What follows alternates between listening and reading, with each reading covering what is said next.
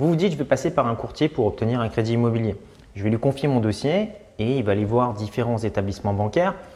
Comme c'est un courtier et que c'est son métier, si j'ai un dossier compliqué, il va savoir quoi dire aux banques pour faire passer le dossier. Il va également m'obtenir un très bon taux avec euh, de bonnes conditions.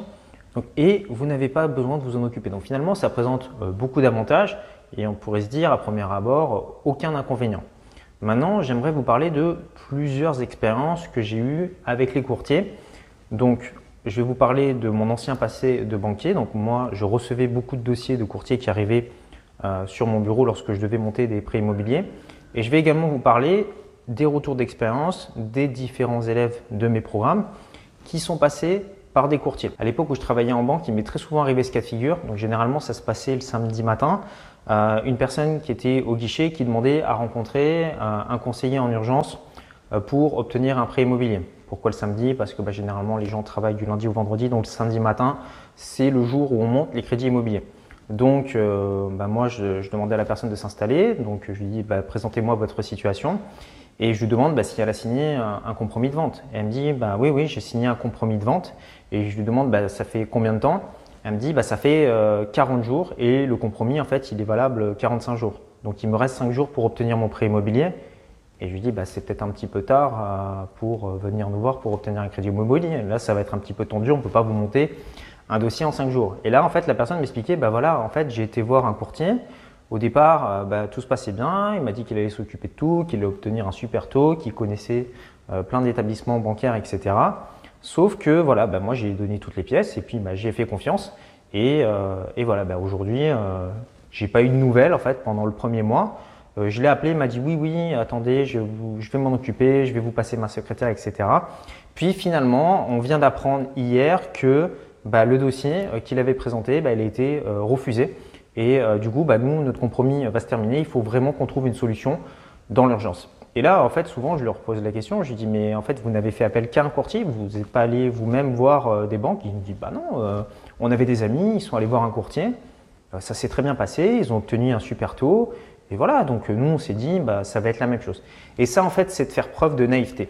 Souvent, moi, je ne vais pas vous déconseiller de passer par un courtier en immobilier, je vais, je, vais, je vais vous déconseiller de tout miser sur le courtier immobilier comme font beaucoup de personnes. Parce que ce cas de figure, moi, je l'ai rencontré personnellement en tant que, en tant que banquier, mais c'est aussi arrivé euh, à certaines personnes euh, qui suivent euh, mes programmes. Ils ont voulu faire confiance à un courtier. Évidemment, un courtier, plus il va récupérer un maximum de dossiers, plus derrière, ben, il a de chances d'avoir un taux de conversion élevé. Donc, ce qu'il faut comprendre, c'est qu'un courtier, son travail, c'est de récolter un maximum de dossiers. Après, s'il a un dossier sur deux euh, qui passe, bah, il va toucher sa commission une fois sur deux. Donc un courtier, lui, il est rémunéré à partir du moment où votre dossier euh, passe. Maintenant, ce qu'il faut savoir, c'est que les courtiers bah, connaissent, les pourcentages de taux de casse, c'est-à-dire qu'ils savent que s'ils présentent 100 dossiers, 50 vont être refusés, 50 vont être acceptés, et que sur la des grands nombres, c'est ça qui va se passer. Donc il y a des personnes qui sont un petit peu naïves et qui se disent voilà, mon courtier va se battre parce qu'il faut qu'il va faire passer mon dossier, etc.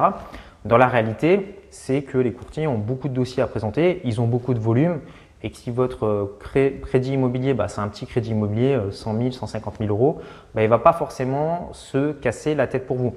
Ce n'est pas le cas de tout le monde. Il y a certains professionnels évidemment qui, font ce travail d'aller euh, présenter votre dossier, argumenter, relancer, etc. Mais ce que je peux vous dire, c'est qu'en ayant été banquier, ça m'est peut-être arrivé euh, deux ou trois fois d'avoir euh, des courtiers comme ça qui euh, vraiment se battaient pour leurs clients. Très souvent, en fait, le cas général que je rencontrais, alors évidemment, je ne vais pas donner de nom, mais c'était des grandes chaînes, hein, des grandes chaînes de courtiers avec des bureaux un petit peu partout, qui font de la pub partout.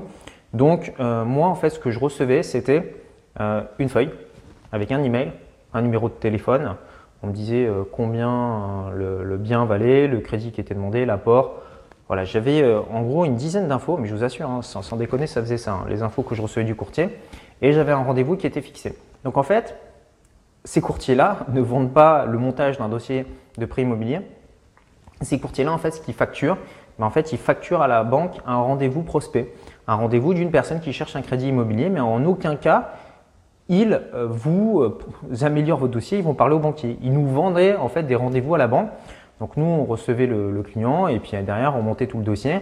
Et puis à la fin, à la fin bah, quand on avait fait tout le travail, bah, le client se disait c'est super, mon courtier a fait un super travail je vais le recommander. Donc c'était assez, euh, c'était assez hypocrite à voir, mais bon, voilà, c'était assez marrant. Donc ça, c'était pour, euh, pour, les, pour, les, pour les grosses chaînes. Ils vendent, ils vendent du rendez-vous, ils ne montent pas votre dossier. J'ai aussi eu affaire à des courtiers qui montaient très très bien les dossiers. Euh, c'est-à-dire que finalement, il n'y avait plus qu'à rentrer les éléments dans le simulateur. Et là, ça se passait très très bien. Mais comme je vous le dis, c'était vraiment une minorité de dossiers qui étaient présentés comme ça. Qu'est-ce qu'il faut retenir de ça? Oui, vous pouvez aller voir un courtier pour présenter votre dossier dans différents établissements bancaires, mais ne soyez pas naïf. Votre courtier, c'est pas votre maman. Si vous n'avez pas votre prêt immobilier, il va pas venir vous consoler. C'est pour ça que je vous recommande en parallèle de toujours présenter votre dossier individuellement dans différents établissements bancaires. Et là, en fait, il y a beaucoup de personnes qui ne le font pas. Quand je creusais un petit peu sur mes rendez-vous du samedi matin, je disais, mais pourquoi est-ce que vous n'avez pas euh, monté un petit peu votre dossier tout seul? Enfin, vous allez voir votre banquier, vous faisiez, euh, vous faisiez 20 photocopies, et puis bah, voilà, c'était réglé. Au moins, vous assuriez un petit peu une sécurité. Et il me disait, bah, en fait, le courtier m'a dit ça. Le courtier m'a dit, euh, surtout, surtout, euh, ne présentez pas votre dossier hein, dans, des établissements bancaires, parce que si jamais votre dossier, il arrive de chez nous et il arrive vous aussi de votre côté, on va passer pour des idiots, on va passer pour des gens qui ne sont pas sérieux, et voilà, et votre dossier risque d'être refusé.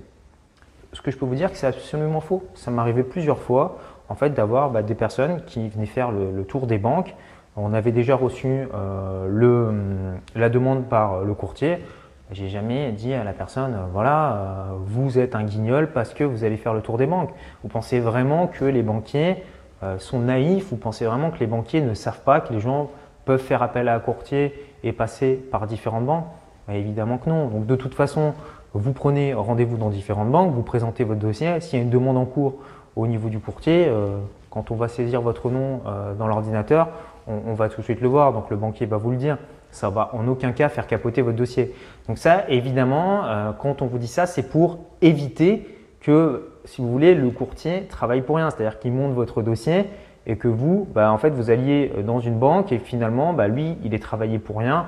Et donc, du coup, bah, ça lui fait part de l'argent puisqu'il a dépensé du temps, de l'énergie, il a des employés, des salariés, etc.